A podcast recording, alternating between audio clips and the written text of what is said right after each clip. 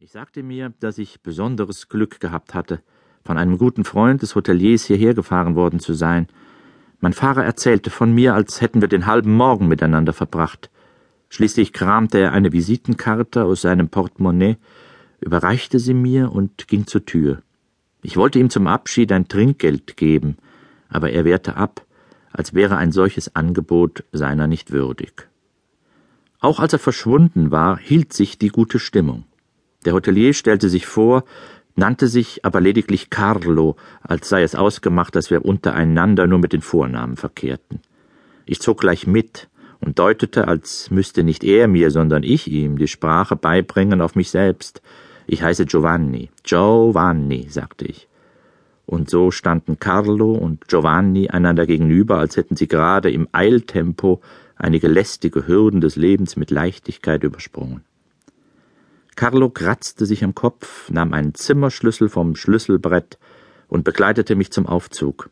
Er sagte, dass er mir ein sehr schönes Zimmer im fünften Stock geben werde, ein Zimmer mit Blick auf das Meer und zu den Bergen.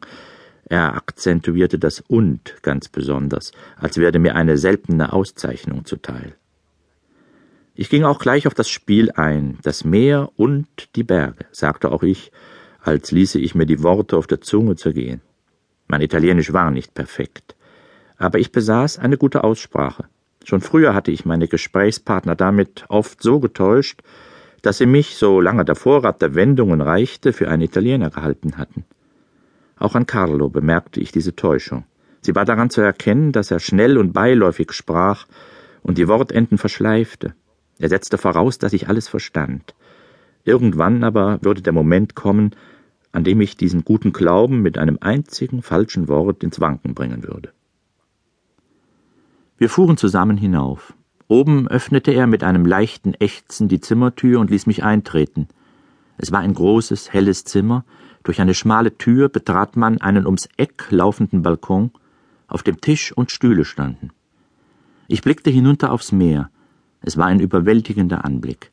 Die Strandpartien erschienen durch die Symmetrie der Sonnenschirme und Liegestühle wie breite monochrome Streifen, die bis hinunter zum Leuchtturm nahe dem Hafen lückenlos dicht aufeinander folgten. An diesen bunten Teppich reihten sich die neueren Stadtteile mit ihren Hotels und den rechtwinklig aufeinandertreffenden Straßen, bis das Gelände allmählich zu den ockergelben, mattgrünen Hügeln hinanstieg. Ich ging etwas fassungslos auf dem kleinen Balkon auf und ab. Dieses Zimmer war ein richtiger Treffer.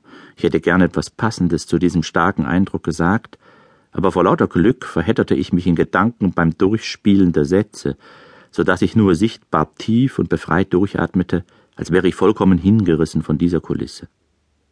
Carlo lächelte, als habe er nichts anderes erwartet. Mir fiel plötzlich das Wort Wohlgefallen ein. Er betrachtet dich mit Wohlgefallen, dachte ich.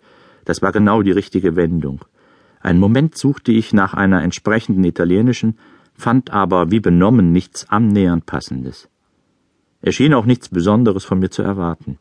Jedenfalls machte er meiner Verlegenheit ein Ende, indem er vom Mittagessen sprach. Das Essen, sagte er, werde in einer halben Stunde serviert.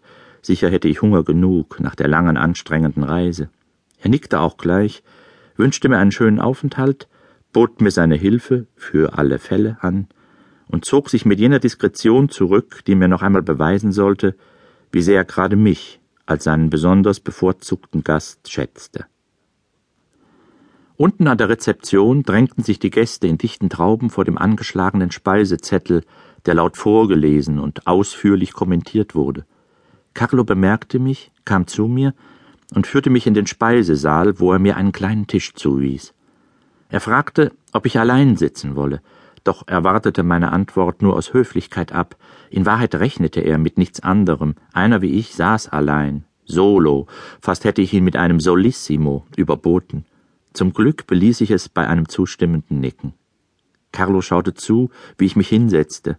Schließlich sagte ich, als hätte ich endlich das passende Wort für diese Situation gefunden. Ja, genau. Bis ich eine attraktive Bekanntschaft gemacht habe, will ich einen Tisch für mich allein. Ich bereute sofort, was ich gesagt hatte. Attraktive Bekanntschaft passte ganz und gar nicht zu mir. So eine Wendung machte mich älter, geradezu hässlich alt. Ich hatte mich vergaloppiert, aber Carlo tat so, als hätte